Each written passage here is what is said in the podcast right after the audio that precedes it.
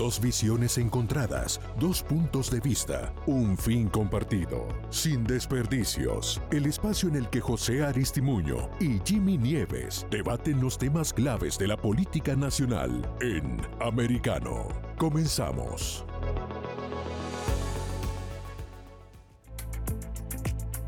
Muy buenas noches, mis amigos de Americano Media. Esta noche sin desperdicios. Yo soy José Aristimuño y hoy, en reemplazo de mi gran amigo eh, Jimmy Nieves, tenemos a otro amigo eh, de la casa de Americano Media. Se trata eh, del gran Alberto Esperón. Alberto también es presentador de un programa muy bueno, la verdad es la verdad, y está con nosotros hoy en Americano Media. Buenas noches, Alberto, gracias por acompañarnos. Muy buenas noches, José. Gracias por la invitación y un saludo grande a toda la audiencia de Americano. Es así, mi hermano. Pues sabes que una de las cosas que, nos gusta hacer aquí sin desperdicios es, bueno, debatir los, los, temas del momento eh, político. Y yo quiero conversar contigo eh, porque ayer eh, hubo una entrevista bastante extensa que se le hizo el presidente eh, Joe Biden en, un programa muy conocido de los Estados Unidos, conocido como 60 Minutes, 60 minutos, donde, bueno, el presidente habla de la inflación, habla de lo que piensa la gente de su edad, negativo, positivo, la pandemia. Y para sorpresa de muchos, en vivo y en directo, ayer por primera vez el presidente de los Estados Unidos dice, la pandemia The pandemic is over. La pandemia ya ha llegado a su final. Aclarando que, bueno, que hay cosas que hay que resolver, sigue muriendo eh, más o menos 400 personas diarias eh, por eh, el COVID-19, pero la pandemia como tal, como la conocía el americano en el 2020, eso ya ha terminado. ¿Crees que esas declaraciones del presidente vienen muy tarde? ¿Crees que son oportunas? ¿Cuál es tu parecer de todo esto? Yo para mí son muy oportunas por la, por la cercanía a unas elecciones en las cuales se ven unos números muy negativos para él, ¿no? Eh, en este momento hay que ver eh, eh, por qué él está diciendo, este, está haciendo este anuncio, ¿no? para mí es un momento oportuno, 52 días, 57 días, algo así a las elecciones, ¿no? Y pues es algo que, que no es una realidad si tú quieres ver, podemos ver muchos estados que todavía están obligando a los niños a ponerse eh, mascarilla, muchos estados que todavía están siguiendo muchos, muchas eh, closures, o sea, cerrando los sitios. Eh, muchas, muchas de estas políticas de, de COVID todavía están implementadas en muchos estados. Y más de esos estados son liberales y demócratas que están todavía implementando esto. Sí, yo creo que, cierta manera, bueno, no es sorpresa para nadie que cualquier político, demócrata o, republicano, cuando se acerca ya las elecciones, estamos a 50 días ya de estas elecciones de medio término, los políticos a veces tienden, o no, no a veces, muchas veces realmente, tienden a buscar esas victorias. Que la pandemia, bueno, la gente puede decir victoria para Biden, algunas cosas, pero yo creo que de cierta manera el americano, y en esto sí estoy de acuerdo contigo, ya estaba eh, cansado, ¿no? De la mascarilla, de ya la mayoría del país como tal, yo creo que ya no, está usando las mascarillas, pero hay unos sitios que todavía lo siguen haciendo y algunos estados, como tú estás diciendo, eh, muchas veces se tildan a, demócratas que tienen un poquito de restricciones un poco más, eh, más duras, ¿no? hablemos, porque esto es importante. Estamos hablando, tú, mencionas algo clave, que es, eh, bueno, el, apoyo del presidente. Que hoy, hoy, las últimas encuestas que yo vi estaban en 45%, eh, sigue siendo obviamente eh, la, la, negación o el desapruebo del presidente sigue siendo más grande obviamente que el apoyo como tal, pero sí vemos una tendencia hacia arriba comparado hacia donde estaba él hace dos meses, que estaba en 30% de apoyo. La tendencia hacia arriba, ¿continúa, no continúa? ¿Tú crees que tiene chance Biden de cierta manera de, girar el barco hacia aguas más claras o tú crees que la tormenta está muy cerca, en 50 días no le da chance? Yo, mira, yo te voy a ser bien sincero, José. Aquí hay un problema real. La tendencia de él de estar bajando en su aprobación tenía que ver mucho con la economía, especialmente con la gasolina. Vamos a ser realistas, porque la gasolina en este país es lo que eh, eh, de alguna manera mueve todo. ¿Ok? los productos, eh, el diésel, o sea, todos los camiones, o sea, todo se mueve. todo, todo el, los productos se mueve basado en la gasolina. Él ha logrado alcanzar, bajar la gasolina en los últimos meses sustancialmente. Y eso es un punto que le ha ayudado en los números. Pero el problema es que la gente no sabe cómo ha logrado bajar la gasolina sustancialmente en estos días. Él ha bajado y depreciado completamente la reserva crítica nacional de nuestro país casi a la mitad. Si en este momento surge cualquier circunstancia de guerra, de emergencia nacional, nosotros vamos a estar en un lío increíble. ¿Qué sucede? Sí, si, Si, vamos para las elecciones, ¿no? quizás para las elecciones va a subir un poco su aprobación porque mucha gente no conoce estos detalles de cómo le vendió gasolina a los chinos, a uno de nuestros enemigos más grandes, barriles de nuestra reserva crítica nacional. O sea, si vemos esos puntos y la gente entiende en realidad lo que está sucediendo y el impacto que esto va a tener cuando él no pueda sacar más de, de esa reserva, y tenga que empezar a subir esos precios de momento nuevamente y el break de 18 centavos de contribuciones que le puso también a la gasolina, toda esa aprobación se le va a ir al piso nuevamente. Lo que pasa es que, claro, la gente se está viendo un poco beneficiada del bajo de gasolina y eso pues le está dando un boost a él, ¿me entiende? Sí, sí, yo creo que eso, eso eh, eh, es, justo. Yo creo que esa, la, la que lo estás viendo es, es bien objetiva porque la gasolina, estoy de acuerdo contigo, eh, de cierta manera señala el contento o el descontento del aplicador. En junio de este año, en junio, que estamos hablando de 90 días hacia atrás, la gasolina estaba en 5 dólares, ¿no? Que es cuando llegó a su tope en medios de junio. Y hoy, a niveles averaje, en averajes a nivel nacional, está viendo eh, una gasolina que está en 3 dólares 67 y en la Florida el averaje, en la Florida en el averaje está en 3 dólares 40 y hay en algunos sitios, en algunos sitios de Estados Unidos actualmente que está por bajo, eh, por bajo de, de, 3 dólares. Esto es importante que la gente lo sepa. Actualmente una de cada 10 eh, gasolinas de, de estaciones de gasolina, disculpa, una de cada 10 en Estados Unidos está en menos de 3 dólares. ¿Puede el presidente? Yo creo que que Alberto hace una pregunta bien válida. ¿Puede el presidente mantener eh, esos números y hasta cuánto vamos a seguir usando la reserva em, este, nacional, que es importante que se estaban usando un millón diario de esa reserva. Estados Unidos actualmente está produciendo entre 12, 12 13 millones de barriles eh, diarios.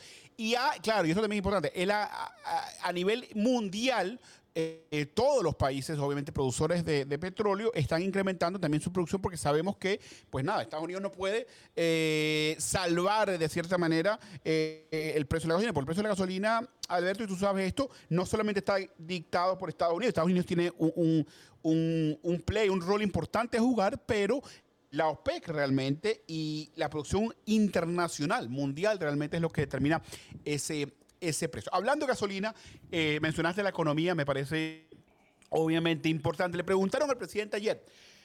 Presidente. José, perdona eh, que te interrumpa, antes que te salgas del tema de la gasolina, porque quiero, quiero de manera debatir un punto aquí que es importante. Claro. Okay, Que ese es el esa es la razón de este programa, ¿no? Claro, este, claro. Mira, te, te, doy tu punto, pero si tú miras, cuando el presidente Trump estaba en la Casa Blanca, nosotros estábamos completamente independientes de energía. O sea, nosotros podíamos decidir no comprarle a la OPEC y, seguir produciendo internamente sin ningún problema. Sin tener que usar nuestras reservas. La pregunta es por qué hoy, ¿verdad? Las compañías que producían en aquel momento no pueden estar produciendo hoy. Y las compañías que tienen esos permisos que le dio supuestamente Biden para poder producir, no están produciendo.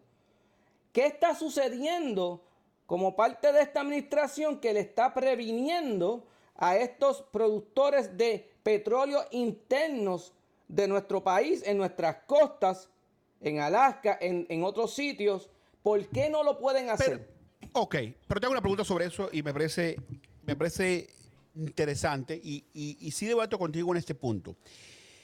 nadie está argumentando, ciertamente vayan a estar argumentando, déjenme empezar por lo que sí está argumentando. Estamos argumentando, los demócratas estamos argumentando sobre una transición hacia eh, la energía eh, renovable. Pero nadie ha dicho en ningún momento que mañana el petróleo se va, se va a acabar o que no vamos a usar petróleo Eso, eso sería descabellado. Nadie está hablando de eso. En 20, 30, 40, 50 años ya es otro cuento. Pero hoy en día, hoy en día en el 2022, eh, Alberto, hay más de 9 mil licencias que compañías pueden usar hoy para extraer petróleo este, de abajo, de los subsuelos. ¿Por qué no lo hacen? O sea, si, si, Biden estuviera realmente, o si los demócratas estuviéramos realmente opuestos a que produciéramos más petróleo en Estados Unidos, canceláramos esas 9 mil licencias. Y no las no. cancelado, y nadie las ha cancelado. Ahí es donde está el chiste. Ellos no te las cancelan para hacer el show, pero le ponen mil de trabas y regulaciones a estas compañías. Por eso te hice la pregunta porque le ponen mil de trabas y regulaciones y complicaciones para coger dinero en los bancos que no importa que tú tengas una licencia, eso es como un agricultor hoy.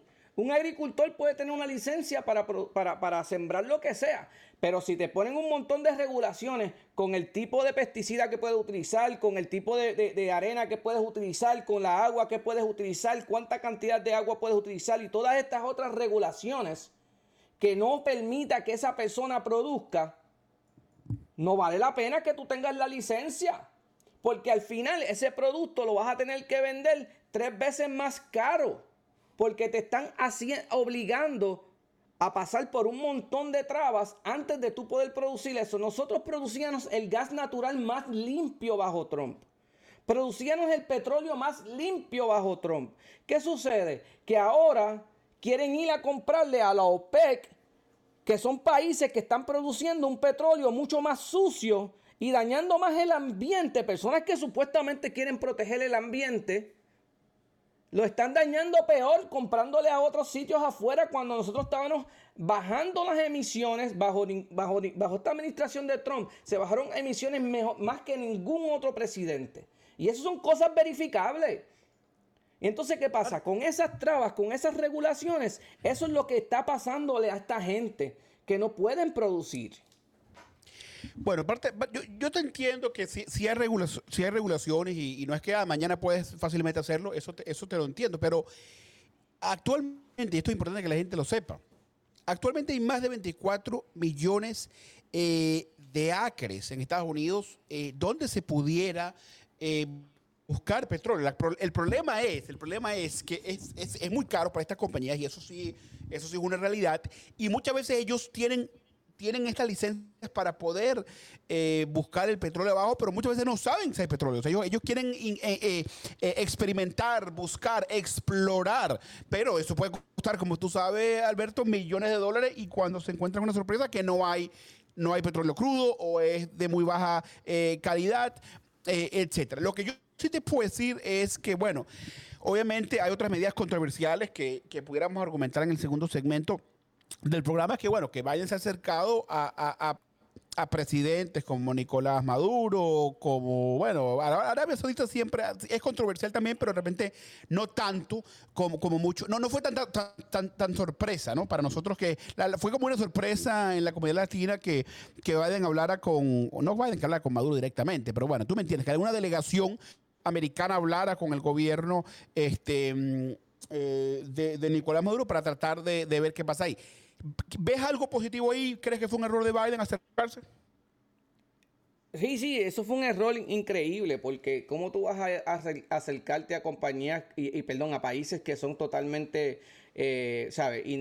socialistas, comunistas, etcétera, ¿me entiendes? pero, si, hablamos con China, pero si hablamos ah, con China, hablamos con Rusia, si hablamos con Arabia Saudita, que también son iguales de malos. No deberíamos. Nosotros deberíamos estar produciendo lo más internamente posible.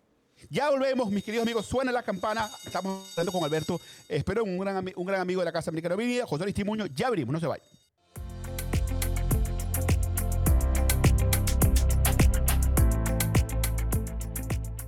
En breve volveremos con más debate en Sin Desperdicios entre José Aristimuño y Jimmy Nieves por Americano.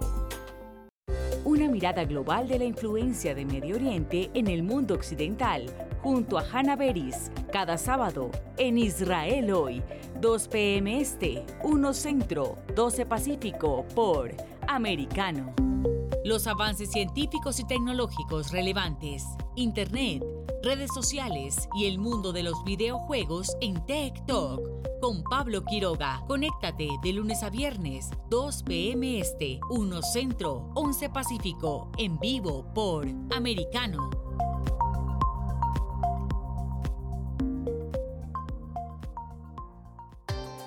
Busque su copa, siéntese cómodo y discuta los eventos más destacados de la semana en el único programa que analiza en tono relajado los temas más serios del momento. El Antídoto Rojo Extra, cada sábado, 9 pm este, 8 Centro, 6 Pacífico por Americano.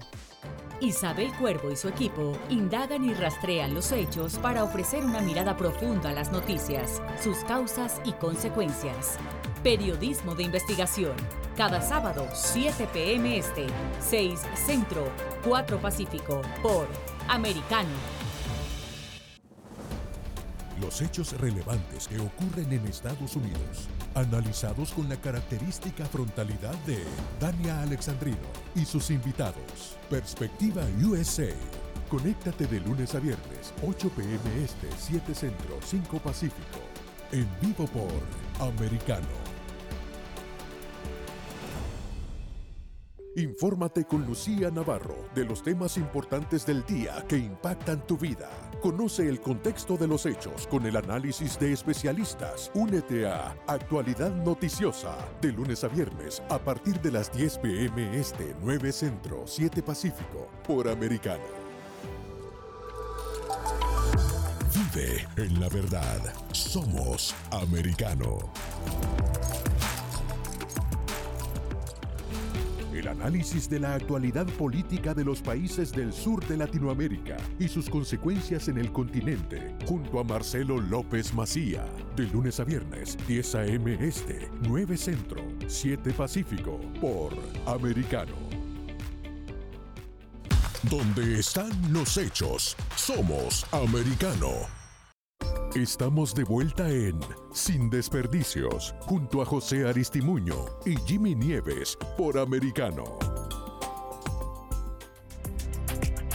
Estamos de vuelta aquí en Americano Media Sin Desperdicios. Yo soy José Aristimuño, Jimmy Nieves. Hoy en el reemplazo de, Jimmy Nieves tenemos a un gran amigo de la casa de Americano Media, Alberto Esperón. Alberto, estábamos, eh, bueno, debatiendo, ¿no? Todo lo que es las negociaciones o la manera que ha liderado Joe Biden eh, junto al resto del mundo la gasolina. Eh, sabemos que estuvo en, en, unas potenciales conversaciones. No, no, no, no me atrevería a decir que han sido negociaciones con el gobierno de Venezuela de Maduro, eh, porque ahí no se ha visto realmente mucha, mucha apertura hasta el momento. ¿no? No, no estoy diciendo que eso no pudiera pasar. El gobierno de Maduro ha dicho varias cosas al respecto. Dijo que los vuelos, ojo, no, no, no se le debe creer nada lo que, lo que hizo un dictador, ¿no? Pero estoy solamente diciendo los hechos. Maduro ha dicho eh, en tele, televisión eh, de Venezuela estatal que, eh, eh, que se van a abrir, se van a, va a haber una apertura entre vuelos directos de Miami.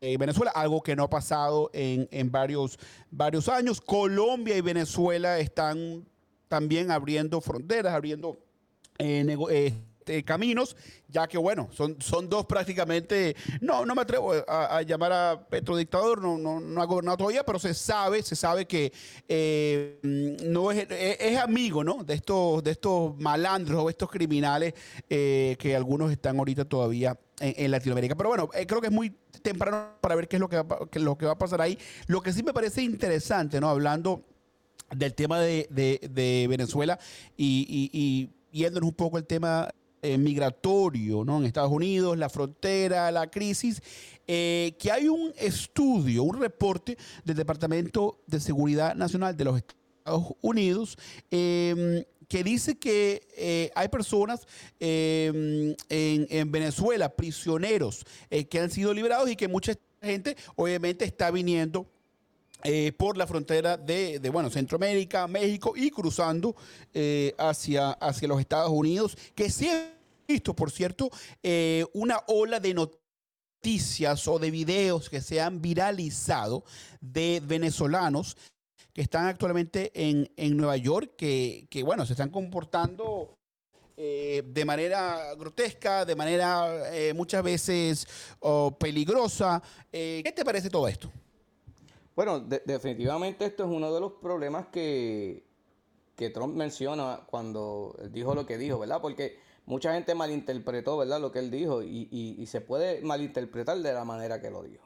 Pero eso es uno de los problemas que hemos visto por nuestras fronteras, ¿no? No hay un control, no hay una, una manera de evitar, ¿verdad? Eh, que entren personas que no son buenas, ¿no? O sea, que no, no queremos aquí, ¿verdad?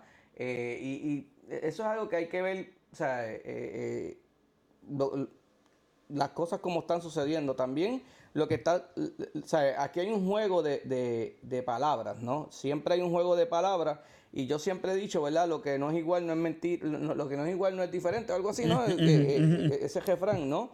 En el cual todos debemos ser justos, ¿verdad? Si tú vas a acusar a un lado de una cosa, vamos a, ver si el otro lado está haciendo lo mismo, ¿no? Y aquí es el problema, ¿no? O sea, Tú, puedes decir, mira, yo, tengo noticias de que en el medio de la noche eh, Biden estaba enviando vuelos de, niños y, de personas, aunque era parte del proceso de inmigración, ellos lo llaman parte del proceso de inmigración, estaban volando personas a diferentes estados. Y eso estaba pasando, eso, eso salió eh, eh, en, noticias de New York Post y, y muchos sitios. Entonces ahora, si DeSantis hace algo similar, pues no, entonces DeSantis está haciendo algo criminal. ¿Me sigue? Y, tenemos, que Empezar, tenemos que empezar a ver las cosas del color que son. Si está mal, está mal para los dos lados. Pero no me puedes decir que porque un republicano lo hizo está mal, pero si lo hace el demócrata está bien. O sea, eso, eso, eso no es la manera de ver las cosas. Claro, y yo creo que parte también de, de todo esto es que la frontera, la situación migratoria en este país, eh, no la ha podido resolver ningún político en, en, años. Yo creo que la última reforma migratoria eh, la pasó Ronald Reagan, ¿no? este, Ya han pasado ya más de, bueno, más de, más de 50 años y, y no ha, ninguno. O sea, tú puedes hablar, bueno, pero que con Trump estaba más segura.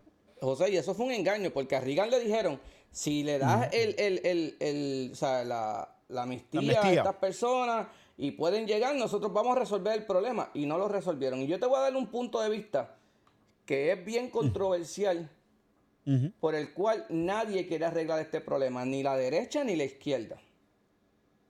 Y te voy a explicar la razón. Esto es un negocio.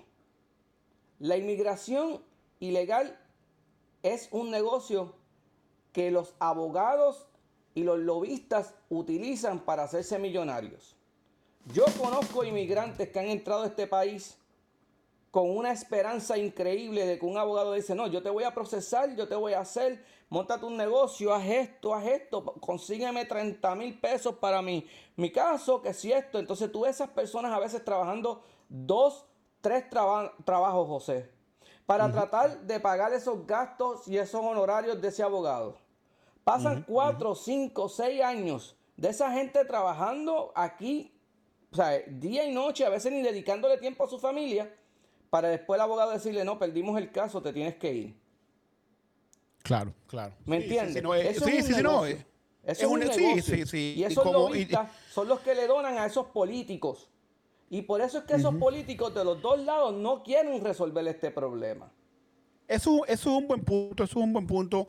Eh, yo creo que parte también de, de, todo esto es que hay una, bueno, hay una creencia por parte de unos en el Partido Republicano, no me atrevo a decir todos, pero que dice, mira, la, mayoría del voto latino son demócratas, cuando legalicemos a esta persona, aunque tome 10, 15, 20 años, toda esa gente va a ser demócrata y, bueno, y el, Partido Demócrata va, va a agarrar más más poder. Yo no estuviera tan seguro de eso, eh, y te lo digo yo como demócrata, yo creo que el, latino es lo suficientemente maduro, eh, inteligente para votar por el partido que quiere. Yo creo que hay una mayoría de latinos que están con el partido eh, demócrata. Han habido algunos argumentos, estudios que dicen que durante estos últimos cuatro o cinco años han algunos, hay, hay, un porcentaje de latinos que se han ido al partido republicano. Eh, hay que ver, yo digo, hay que ver para creer, ¿no? Otro, otro dicho, veremos qué pasa en noviembre, veremos qué pasa en el 2024, eh, en las elecciones presidenciales, pero sí creo que, hay que estudiarlo. Lo que sí me parece este, también curioso y, importante eh, analizar es lo siguiente. Veamos por lo menos el voto cubano. El voto cubano eh, en, la Florida, la mayoría son, son republicanos y mucha gente de estas personas se les dio una especie de, amnistía, se les dio una especie de permiso especial, eh, pies mojados, pies secos, o sea, se les dio un tipo de ayuda a estos inmigrantes y ellos se convirtieron en republicanos. Entonces yo creo que no, no siempre darle una legalidad a, los inmigrantes, sea donde sea el país, no significa que van a ser em, demócratas. Así que yo creo que hay, que esperar. Yo creo que sí también es importante recalcar que en el 2010 Barack Obama eh, pasó, eh, o el Senado realmente, controlado por los demócratas en ese entonces, pasaron una eh, reforma migratoria y la, Cámara de Representantes en ese momento controlada por los republicanos bloquearon, bloquearon esta movida. George Bush, George Bush, eh, Bush hijo, eh, después del 911 también trató de pasar una reforma em, migratoria. Estuvo muy, pero muy cerca, diría que es uno de los, momentos más cerca y eh, fueron algunos demócratas que también no, no, no, bueno, no, lo bloquearon. Entonces hay ese juego, ¿no? De quién se va a llevar el crédito también. Eso también creo que tiene mucho, mucho que ver. Pero, ¿sabes que te digo una cosa? En, la, en la línea o en la ¿cómo te explico? La secuencia de victorias de Biden actualmente, eh, la ley de infraestructura, eh, la ley de, Inflation Reduction Act, la ley de los veteranos, la ley de la regulación de armas, todas esas cosas. Yo creo que ahorita sería un buen momento, eh, Alberto, que Biden hiciera un Border Enhancement Bill. y yo te digo como demócrata, aprovechamos este momentum que está agarrando que está agarrando este, Joe Biden para pasar eh, recursos para la frontera, ¿no? Pero bueno, como tú sabes, la política en Washington es, es lenta, complicada, compleja y hay que ver, hay que ver qué pasa. Pero yo creo que una reforma migratoria y también, repito, poner más seguridad eh, en la frontera es algo este, beneficioso para ambos partidos y para el país, porque lo que está pasando en la, frontera, hermano, o sea, eso, hay que, está fuera de control, está fuera de control. el fentanil, la, todas las drogas, o sea, son muchas cosas, o sea, eso... Eh, tenemos, tenemos, vamos a invitar, Alberto, suena el teléfono, creo que tenemos a alguien en línea, vamos a darle el paso. Tenemos a Trompi desde la Florida. Adelante, Trompi, bienvenido a Sin Desperdicios.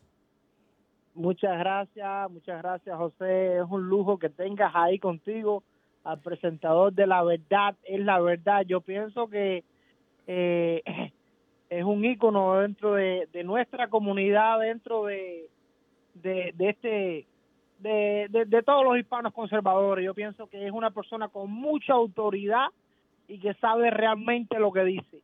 Eh, con respecto a lo queremos lo queremos mucho aquí en Americano Media, claro que sí. yo soy yo también soy emigrante. Yo esperé mi turno para entrar a los Estados Unidos. Estuve en dos años en un proceso de averigua, de averiguación.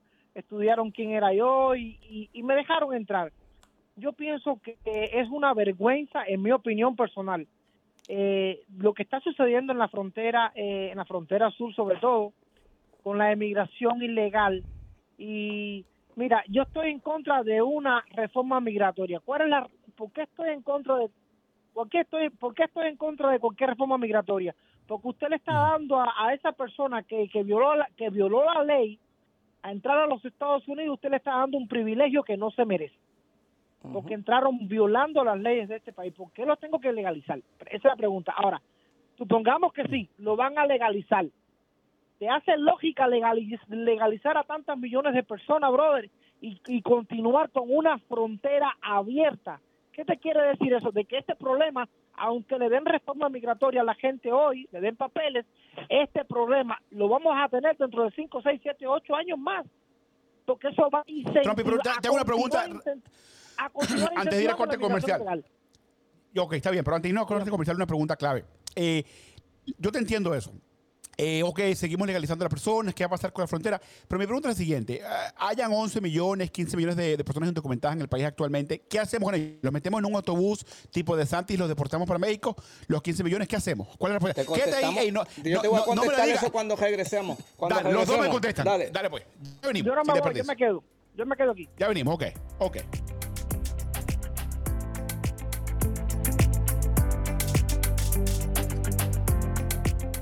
En breve volveremos con más debate en Sin Desperdicios entre José Aristimuño y Jimmy Nieves por Americano.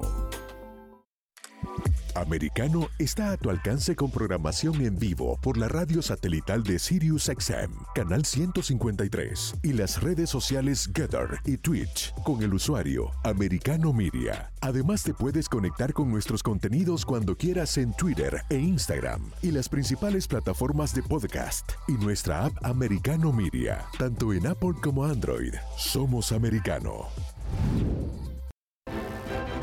En Así está el mundo, con Lourdes Subieta. ¿Por qué renunció Fauci, congresista? Porque él no quiere contestar las preguntas que sabe que vienen. Hay que pensar los, las millones de personas que han muerto. Pocas veces en la historia han existido seres humanos que han hecho tanto daño que el doctor Fauci. Así está el mundo. De lunes a viernes a las 11 a.m. Este, 10 Centro, 8 Pacífico por Americano. En Entre Líneas, con Freddy Silva. Hemos invitado a Eric Fajardo Pozo, profesional con maestría en comunicación política. Te quiero decir de que definitivamente hay que estar alertas, hay que tener estas elecciones en el marco de la normalidad que nos han robado con el pretexto de la pandemia y hay que tener a estos funcionarios que están ya acusados, señalados, eh, compareciendo eh, por los cargos que se han presentado. Me, sorprende, pero también me, me, alienta el saber que el argumento de defensa principal del gobierno ante esta demanda ha sido tratar de negarle jurisdicción a la Corte de Missouri. Ha sido tratar de acogerse a un privilegio procesal. Por americano, de lunes a viernes a las 7 p.m. Este, 6 Centro, 4 Pacífico.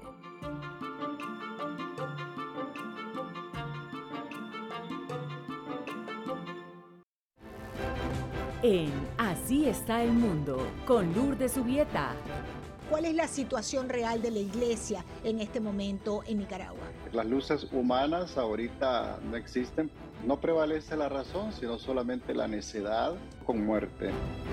La única luz de Dios no ha funcionado la diplomacia. Bueno, nunca funciona con los Ortegas, no funciona la, la, razón. De lunes a viernes a las 11 a.m. Este, 10 Centro 8 Pacífico. Estamos de vuelta en Sin Desperdicios, junto a José Aristimuño y Jimmy Nieves por Americano. Estamos de vuelta sin desperdicios por Americano Media. Recuerden que siempre pueden bajar nuestra aplicación Americano Media, pueden escucharnos en Getter, pueden escucharnos en Spotify Apple Music, siempre llamar y participar. Eh, yo soy José Aristimuño, este, siempre aquí con Jimmy Nieves. Hoy en el reemplazo de Jimmy tenemos al gran amigo de esta casa de Americano Media, Alberto Esperón. Alberto, estábamos hablando de, inmigración y qué hacemos con los 10 millones, 15 millones de indocumentados en este país, sea cual sea ese número. Hay gente que argumenta, bueno, vamos a meterlos en autobuses, deportarlos todos. Hay gente que argumenta como yo, vamos a legalizarlos, ojo, pero de una manera justa. ¿Qué significa? Que vayan atrás de la fila, que aprendan el inglés, que no sean criminales, que paguen todos los taxes que no han pagado en todo ese poco de años y legalizarlos después de aquellas personas que vinieron de la forma eh, justa y, recta. Significa que, mira, que sea un ciudadano eh, inmigrante normal, le toma 5, 6, 7 años hacerse ciudadano americano, bueno, a esta gente, a estas personas les puede tomar 10 a 15, eh, mucho más, dos, tres veces más largo, pero ya están aquí, si son buenas personas, están aportando a nuestra economía, creo que hay que darles este, un, un chance. Pero, ¿qué te parece a ti? ¿Cuál es la solución a todo esto? Eh, es que aquí hay una, una, una, encrucijada, ¿no? Y, la voy a explicar de esta manera. Mira, y, esto se puede simplificar bien sencillo, que es lo que nuestro amigo el trompista estaba tratando de explicar antes de, que fuéramos a la pausa. Y es que tú no puedes eh, recompensar a una persona que hizo algo mal. No se puede. Porque si tú haces eso, entonces justifica a que sigan brincando la verja. Tú no vas a lograr, por ejemplo, lo que está sucediendo en, muchos, eh, en muchas ciudades ahora mismo, eh, eh, demócratas, en Nueva York, California, un criminal comete un acto criminal, lo sueltan, da una vuelta y comete otro acto criminal, y vuelve y lo sueltan, y como son actos pequeños de robar dos camisas, tres camisas, es algo ilegal, esa persona va a continuar haciéndolo. ¿Y qué sucede? Cuando usted recompensa ese tipo de acto, eso significa que usted va a permitir que ese, tipo de acto continúe. Y ahí es donde está la encrucijada en esta situación. De la parte humanitaria, uno quisiera como, como hispano y como cristiano, ¿verdad? Que somos, eh, tratar de ayudar a toda esta gente y buscar la manera de, resolver esta situación. Pero no podemos recompensar algo que estaba mal hecho. Personas como, como eh, el trompista que llamó tuvieron que seguir un proceso. Una fila, imagínate, imagínate que tú estás en una fila para ir al cine con tu familia. vamos a poner esto sencillo. ¿Pero qué hacemos? ¿Pero qué hacemos? ¿Pero qué hacemos, Alberto? ¿Lo, sacamos todos, los 15 millones? ¿Cuánto dinero, va, ¿cuánto dinero va, a sacar? aquí ilegalmente. Es que nos está costando mucho más dinero, José. La inmigración ilegal nos cuesta billones, creo que son 300, qué sé yo, cuántos billones más que nos cuesta casi eh, la mitad de lo que nos cuesta nuestra milicia o más. O sea, nosotros no estamos economizándonos nada con tener esta economía creada falsamente, sin, sin contribuciones, sin nada. Porque muchos dicen, no, pero ellos pagan contribuciones. No, a menos que tú tengas un ¿Y qué pasa? pero, Ya va, pero ¿qué pasa? ¿Qué pasa? Una pregunta. ¿Qué pasa cuando esas personas, ponle que, ajá, ponle que ellos, bueno, vamos a empezar a deportar a los 15 millones. Y ellos empiecen a ver el file, ¿no? Porque tienen que ver quiénes son, dónde están, todo. Y vean que son personas que ya tienen hijos en Estados Unidos, gente que tiene de repente algunas, algunas personas deben tener 30 años en Estados Unidos, 20 años. Pues, vamos a pues, esa gente de 20 años. un proceso, como tú dijiste. Entonces, sí, sí. Ok. Te escuchamos, te escuchamos. Eh, eh, Alberto, déjame dar una opinión. Mira, eh, ah. esto, mira. Tenemos a Trump en línea nueva. continúa. Esto, esto, es un problema humanitario de, de, dimensiones, vaya, épicas, por de alguna manera decirlo. Incentivar la inmigración ilegal yo pienso que no está bien. Yo pienso que primero, antes de hacer cualquier tipo de arreglo, antes de dar cualquier tipo de, de beneficio a personas que no, que no se lo merecen, yo pienso que lo primero que hay que hacer es garantizar de que por esa frontera no entre absolutamente nadie más. Y no con drones, no con más guardias, no, una pared grande como la quería Donald Trump, quizás el doble de alto, si hiciera falta, para evitar de que este problema siga creciendo. Esto es un problema creado por los políticos corruptos de Washington, tanto republicanos como demócratas, que nos han utilizado una y otra vez con sus propósitos y, su, y, su, y su, sus intereses personales, por las razones que sean, no me voy a poner a discutir ese asunto. Hay que asegurar de que por esa frontera, hay que asegurar de que por esa frontera no entre absolutamente nadie más. Eso es una analogía que yo hice una vez en uno de mis programas, eh, y es que ponle que tú estés en un bote, ¿no? Que se esté llenando de agua y tú te estés hundiendo, ¿verdad? Y entonces tú empiezas con un cubo a sacar el agua, ¿verdad? Pero no tapas el roto. Y si tú no tapas el roto, tú puedes tratar de sacar mil cubos de ahí y te vas a cansar de sacar los mil cubos, pero el bote se va a hundir. Tienes que tapar el roto. Y el problema que nosotros tenemos es que no tapamos el roto. Y si no se tapa el roto, nunca vamos a salir de esta situación. Mira, José, aquí se reciben legalmente más de un millón de inmigrantes anualmente. Nosotros no podemos seguir sosteniendo este tipo de inmigración en nuestro país. Económicamente, ya nuestro país, la economía no aguanta. Inclusive el nivel de pobreza, tú lo estás viendo, tú estás viendo muchas cosas que están sucediendo. Y es gracias al hecho de que no tenemos dinero ya. Estamos pidiéndole prestado y, y, printeando dinero de, de, donde no existe. ¿Entiendes? Y no estamos... entonces, la, la infraestructura de, este país no va a soportar la, creciente entrada pero, pero mira pero que ya va pero, Trump y Trump y Alberto una cosa que no, no, no están, no están poniendo en perspectiva, hermano. Este país le ha dado importancia. Mire, los italianos llegaron en 1920, 30, los 1910 llegaron gracias a, leyes de amnistía. O sea, la gente, la gente que está aquí, la mayoría, el FBI ha dicho, ha comprobado que menos del 5% de los inmigrantes en este país son criminales. Yo te entiendo que de repente hay que reformar el sistema y que no podemos dejar que, cualquier, que Pedro por su casa pase por la frontera. Eso te lo entiendo y te doy la razón. Pero, hermano, pero deportar a 15 millones de personas es, irrealista. Eso no va a pasar. Sí, pero no estamos Eso no va a ocurrir. los hispanos si son o no si son o no delincuentes, si venden drogas. Eso no es lo que está, ese no es el asunto. El asunto es de que es algo que hay que detener, que hay que hay que buscar de que las leyes de migración se cumplan. Ahora mismo la infraestructura de este país no soporta más emigrantes, brother. Si tú vas a Children and Family, está lleno de cubanos que están cruzando ilegal, las escuelas están repletas. Lo, cuando vienes a verlo, no, no, la, vivienda, que tenemos escasez de vivienda por la cantidad de migrantes que están entrando. O sea, la infraestructura de este país se está viendo en grandes problemas y si esto no se detiene en, en uno, dos años, tres años más que le queda a esta administración y si continúan en cuatro años más, que Dios no quiera, eh, esto no va a haber quien lo aguante, no vamos a, no vamos a, tener dónde vivir, brother no, los hospitales, las escuelas, todo va a colapsar en este país.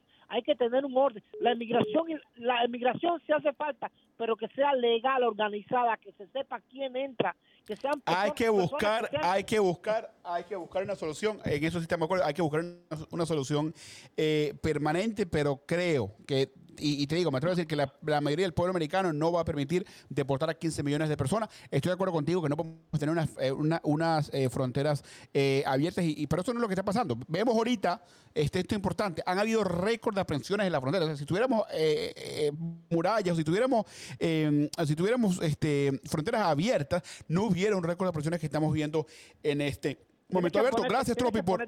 José tienes que ponerte serio, brother. Hermano, yo estoy hablando de lo, del, del, pueblo.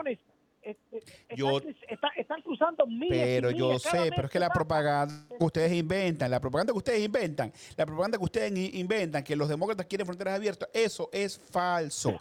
Eso es falso. Pero entonces, ¿por qué no arreglan el problema, José? Necesitamos ambos partidos. Alberto, necesitamos ambos partidos. No, no, no, no. Cuando Trump estaba ahí, hubieron menos inmigraciones que en ningún momento.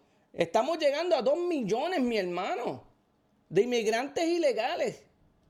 Números contados y, hemos capturado terroristas y cuánta gente no está entrando por ahí. Arreglen el problema. Si, si, si, si eso no es una... El problema no es un problema difícil de arreglar.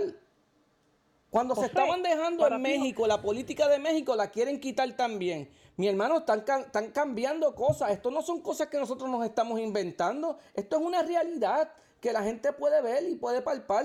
Cuando van a una corte a tratar de parar estas leyes que Trump implementó para tratar de evitar el colapso de, de, nuestro sistema inmigratorio. O sea, no me digas a mí que ellos no están haciendo pasos para abrir la frontera, mano. Bueno, pero yo, yo te, yo te, yo, te pudiera, yo te pudiera decir, este, la verdad, este, Alberto, que lo que, lo que hay que buscar es una forma, primero, ¿sabes qué? ¿Sabes qué? Si nosotros pasáramos una reforma migratoria y legalizáramos a las personas actualmente en este país indocumentadas, el FBI tuviera récord de quiénes son los buenos y quiénes son los malos. Y eso nos, si nosotros legalizamos a los buenos de Estados Unidos, a los indocumentados que no, son criminales. si el FBI, perdóname, José, el FBI no te puede, eso es una, una ese número que tú me estás diciendo de un 5% es ilógico. Porque una persona indocumentada significa que no tiene documentos. Eso significa que tú no sabes quién es esa persona. Si supiéramos quién es y de dónde viene y si tiene un récord criminal o no de dónde viene, ya es otra historia. Pero tú no lo conoces.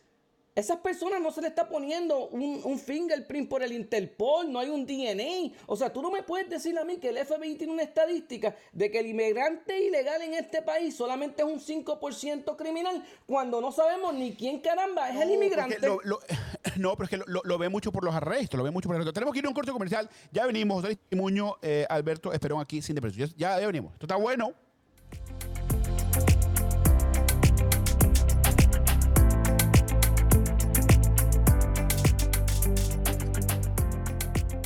En breve volveremos con más debate en Sin Desperdicios entre José Aristimuño y Jimmy Nieves por Americano. Una mirada global de la influencia de Medio Oriente en el mundo occidental, junto a Hannah Beris, cada sábado en Israel hoy, 2 p.m. Este, 1 Centro, 12 Pacífico, por Americano. Los avances científicos y tecnológicos relevantes, Internet, redes sociales y el mundo de los videojuegos en Tech Talk con Pablo Quiroga. Conéctate de lunes a viernes, 2 p.m. Este, 1 Centro, 11 Pacífico, en vivo por Americano.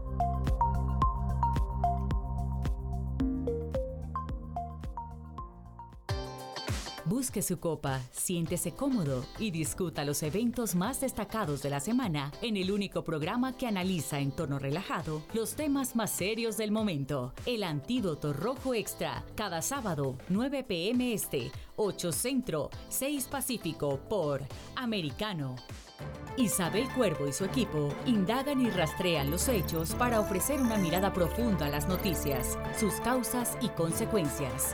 Periodismo de investigación. Cada sábado, 7 p.m. Este, 6 Centro, 4 Pacífico, por Americano. Los hechos relevantes que ocurren en Estados Unidos, analizados con la característica frontalidad de Dania Alexandrino y sus invitados. Perspectiva USA. Conéctate de lunes a viernes, 8 p.m. Este, 7 Centro, 5 Pacífico. En vivo por Americano. Estamos de vuelta en Sin Desperdicios, junto a José Aristimuño y Jimmy Nieves por Americano. Estamos aquí sin desperdicios americano media. Les habla José Aristimuño, aquí eh, siempre en el programa con Jimmy Nieves. Hoy en el reemplazo de Jimmy tenemos a nuestro gran amigo de americano, un gran conservador, Alberto Esperón. Alberto, tengo una pregunta sobre esto me pareció medio extraño. ¿no? Un influencer de medios sociales dice que le ofrecieron dinero para amplificar este, pensamientos antitrompistas en relaciones al el 6 de enero en TikTok. Eh, una fundación que se llama The Good Information Foundation, la Fundación de Buena Información, eh, trató de pagarle 400 dólares para amplificar unos rumores. no estoy viendo actualmente qué rumores o qué información, no puedo comprobar eh, si lo que decían de él era cierto o falso, pero em, en el mundo de, bueno, en el mundo de, de propagandas, eh, que bueno, en, nuestro mundo hace 20, 30 años, de repente la propaganda solamente era comercial de televisión. Ahora, gracias a lugares como Facebook, TikTok, ahora hay mucho lo que se llama el paid advertisement o paid publicity, publicidad paga. Eh, me pareció bien, bueno, me pareció un, no me sorprende, pero sí me sorprende que, lo hagan a través de, o sea, pagos de publicidad. Porque cuando tú le pagas a un influencer, casi siempre esas cosas son eh, información pública. Pues aquí, y aquí claramente este, esta persona, que es un abogado, por cierto, el TikToker, el TikToker Preston Moore, eh, bueno, eh, sacó este liqueo, ¿no? Que no podía creer que le estaban tratando de pagar dinero para sacar información, lo que, que era aparenta que es falsa sobre Donald Trump. Sí, sí, y, fíjate, mira lo interesante de esta noticia es que esto es algo que nosotros venimos hablando desde el 2015-2016. La influencia que están eh, tratando de hacer estos medios sociales para intervenir con la política de América. ¿Me entiendes? O sea, e, ese es el problema que estamos viendo. Ahora mismo acaba de salir también otra noticia que fue confirmada ya, que, que Facebook le dio sin una supina mensajes privados, no públicos, privados de conservadores al FBI.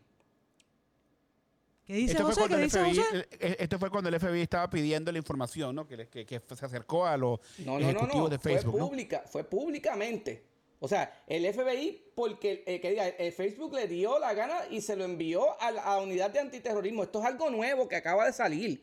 Esto no tiene que ver con la, con la noticia que, que el jefe de Facebook dijo los otros días también en Joe Rogan. Eso es otra historia.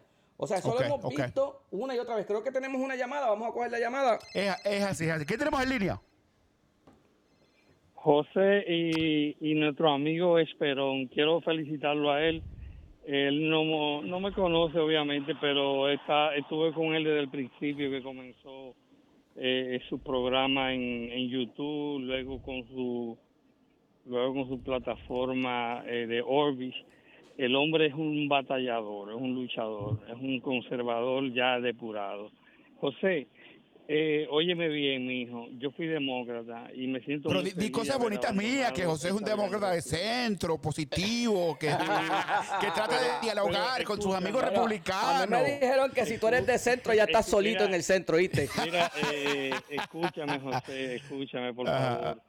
Yo, yo soy más feliz después que abandoné eh, esa organización porque tenía que defender una mentira tras otra y tras otra. Mira, José eh, y a Esperón. Señores, yo he estado casi cerca de casa de personas que, que han perdido la vida por el fentanilo. Y no quieran ustedes, vamos a pedirle a Dios que jamás acontezca una cosa así a su familia. Pero por Amén. eso es que buscamos líderes que tengan convicciones familiar fuertes. Porque, por ejemplo, pues, ese es el Gómez que le hablo, hablando. Por ejemplo, eh, ¿por qué Donald Trump quería proteger o quiere proteger la frontera? Bueno, si vemos su familia, son muchachos eh, eh, decentes, trabajadores. ¿Por qué Biden no le importa? Bueno, pues ya vemos, y perdóname Dios que uno menciona a la familia, los dos hijos de Obama, el pobre muchacho con una adicción tremenda, la pobre hija que no sale de un programa. Entonces, ¿a él qué le va a importar? Entonces necesitamos recobrar otra vez eso, llevar a lo- al Congreso. Pero personas si a ustedes que- les importa tú tanto- Estás refiriendo, tú estás refiriéndote a Biden, no, no Obama. Ah, Biden, sí, sí, sí, el hijo de, el hijo a de. Hunter Biden, sí, sí. Sí, me refiero, y la hija que no sale de un programa de... de, de- ¿Qué hija? ¿Qué hija? ¿Cuál- Entonces, ¿Qué hija? ¿Qué hija? ¿Cuál hija? la hija de Biden, la hija de Biden. Entonces, eh, eh, sí, ave- averíguate un poquito sobre eso. Mira, entonces, ¿qué le va a importar a él que entre por ahí fentanilo que ha aumentado, señores, la, la, eh, eh, el índice de mortalidad de jóvenes en Estados Unidos? Por eso, repito, es la importancia de coger eh, eh, buenos congresistas que tengan convicción de familia, que nosotros lo veamos, no que no lo Si ustedes, eh, ustedes a- antes de darle la palabra a Alberto rápidamente, pero si ustedes realmente quieren, quieren proteger la frontera, mi pregunta es la siguiente. Si quieren proteger la frontera, ¿por qué no pasamos el presupuesto de Joe Biden del 2023, que tiene cientos de millones para poner más tropas en la frontera, para poner más tecnología en la frontera? Si realmente les importa a los republicanos, vamos a apoyar a Joe Biden con el Fíjate, fíjate, yo te presupuesto. contesto, yo te contesto eso rapidito. Ajá, si ellos ¿Cómo ponen un bill, ¿verdad? Si ellos ponen un bill que solamente tenga eso y no estén escondiendo dinero para otras cosas, yo te garantizo que los republicanos se sientan a hablar con ellos. Pero el problema es que no hay un bill que los demócratas no hayan pasado aquí, incluyendo el bill de las armas recientemente, que no estén escondiendo dinero para otra cosa. Aquí estos políticos están haciendo trampa cada vez en estos bills. Si ellos pasaran un bill claro, conciso, que fuera, mira, esto es para resolver este problema y nada más, y que se pudiera leer y que uno pueda online verificarlo, pero cada vez que tú vas a uno de estos bills, eh, inclusive Trump tenía el mismo problema con los omnibus, ¿me entiendes? Cada vez que trataban de pasar un omnibus le metían 20 cosas diferentes a, a- a- a esos, a esos billes, ¿me entiendes? Y ese es el problema, no, hay, no pasan un bill limpio y nadie lo va a apoyar de esa manera. Bueno, tuviéramos que negociarlo y tú, y tú sabes cómo trabaja la política, para- eh, Alberto, que... Para concluir, Ajá, ajá. para concluirte, eh, hermano José, mira, te garantizo que tú vas a ser mucho más feliz. No te estoy diciendo que vaya al partido sigue con lo mismo, sigue oye, con lo mismo. José, José, La felicidad, la felicidad, no, va a estar solo en el medio, no va a estar solo en el medio. Mira, eh, eh, mira, yo creo que tenemos otras esto dos llamadas, no- quiero interrumpirte, ¿verdad? Y no quiero ser Sí, pero sí. tenemos más que unos minutos para recibir dos llamadas es más, así, así que... es así. Gracias, hermano. ¿A quién, a quién más tenemos en línea? Gracias, hermano. ¿Qué más tenemos en línea? David, ¿cómo estás, mi querido amigo? Bien, óyeme, te arreglaron el problema de, de la acústica. Ahora todavía es diáfono. ¿Qué pasa? óyeme, óyeme, déjame decirte, mira, en este país hay más de 40 millones de gente pobre. Es un problema increíble. Esa es la población de Colombia, 40 millones de personas. Y seguimos y seguimos agregándole, seguimos agregándole. O sea, el- eh, esto es como, un- como una bola de nieve que sigue bajando y se lleva todo. Yo creo que no, sola, no solamente hay que poner una muralla ahí, yo creo que necesitamos una moratoria de inmigración en este país. Solamente recibir gente con talento, ingenieros, doctores. Lo que hace, lo que hace. Canadá, mi hermano. Canadá es un país que tienes que probar cómo tú te vas a sostener y cada miembro de tu familia antes de inmigrar. Pero ellos no son racistas. ¿Ves? Nosotros ponemos algo así.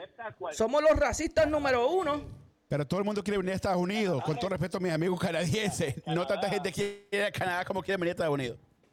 Tenemos que ir a un corte comercial, David. Un, un gran placer, un, un gran placer siempre tenerte en el programa. Ya venimos, sin desperdicio, José Testimonio, hoy con Alberto Esperón. Ya venimos.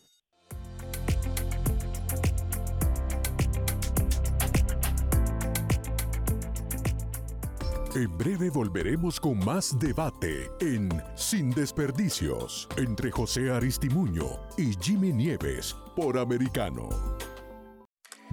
Americano está a tu alcance con programación en vivo por la radio satelital de Sirius XM, canal 153, y las redes sociales Gather y Twitch con el usuario Americano Media. Además te puedes conectar con nuestros contenidos cuando quieras en Twitter e Instagram y las principales plataformas de podcast y nuestra app Americano Media, tanto en Apple como Android. Somos Americano.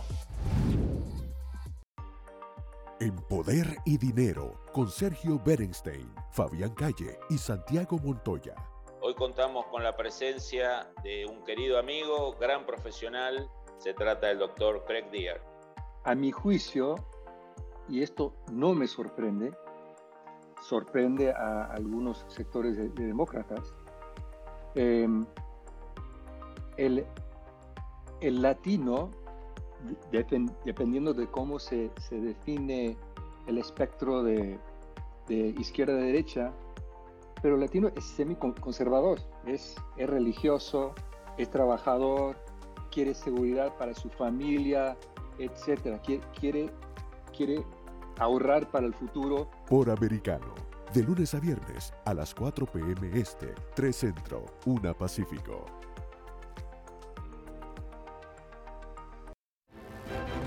En Así está el mundo, con Lourdes Subieta. ¿Cuál es la situación real de la iglesia en este momento en Nicaragua? Las luces humanas ahorita no existen. No prevalece la razón, sino solamente la necedad con muerte. La única luz de Dios no ha funcionado la diplomacia. Bueno, nunca funciona con los Ortegas, no funciona Sí. la, la razón. De lunes a viernes a las 11 a.m. Este, 10 Centro, 8 Pacífico.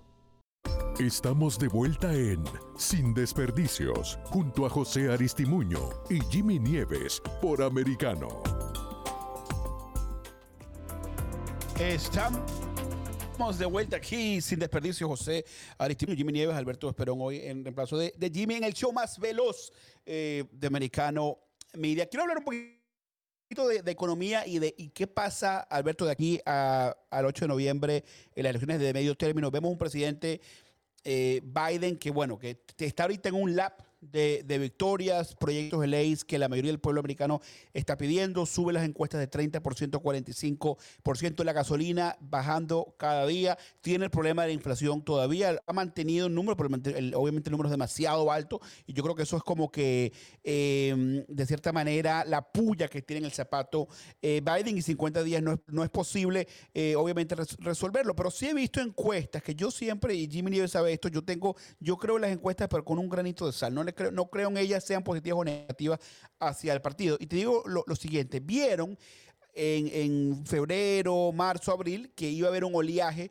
republicano el 8 de noviembre, una marea roja, y ahora las encuestas están diciendo que esto va a estar bien empatado. Ojo, los republicanos solamente necesitan siete escaños para recuperar la Cámara de Representantes. Yo creo que van a, recuperar esos siete escaños que, necesitan, pero para tener una supermayoría eh, necesitaría mucho más de eso. Yo no creo que lleguen a la, a la supermayoría, yo creo que el Senado se queda con los demócratas o, o se queda empatado, porque realmente está prácticamente empatado en este momento, obviamente con Kamala Harris siendo el desempate, pero yo creo que el Senado puede ser que se quede intacto, creo que la Cámara lo recupera los republicanos estadísticamente, históricamente, como lo suelen hacer. ¿Cuál es tu predicción aquí en estos dos minutos que nos quedan eh, del programa? Alberto, ¿te tenemos ahí? Sí, eh, gracias, disculpa. Eh, no puedo decirte de una manera u otra porque yo personalmente, ¿verdad? En mi análisis de lo que yo he, investigado personalmente, para mí hubieron muchas irregularidades en las elecciones anteriormente y eso podemos llegar a o sea, otras discusiones otro día, tú y yo, y qué sé yo. O sea, yo no puedo decidir lo que las elecciones van a, a- cómo, van a cómo van a surgir, qué va a pasar, ni nada de eso. Ahora, yo te puedo decir una cosa sinceramente. Los que están violando nuestra constitución ahora mismo son los demócratas. Los que están haciendo cosas en contra de nuestra constitución, por ejemplo, con las armas, por ejemplo, tratando de censurar la gente, por ejemplo, censurando información que puede cambiar una elección de manera interfiriendo realmente con las elecciones, son los demócratas. So, al final del día tenemos que despertar como pueblo y ver en realidad quiénes son los que están tratando de corromper nuestro sistema. Y como ustedes saben, bueno, primero que nada, gracias Alberto por estar en el programa. Pero ustedes, los ciudadanos americanos, republicanos, demócratas independientes, son los que deciden este 8 de noviembre. Salgan a votar, sea cual sea el partido, sea cual sea este, su preferencia política. Muchísimas gracias, Alberto Esperón. Yo soy José Aristimuño, Americana Media. Nos vemos mañana.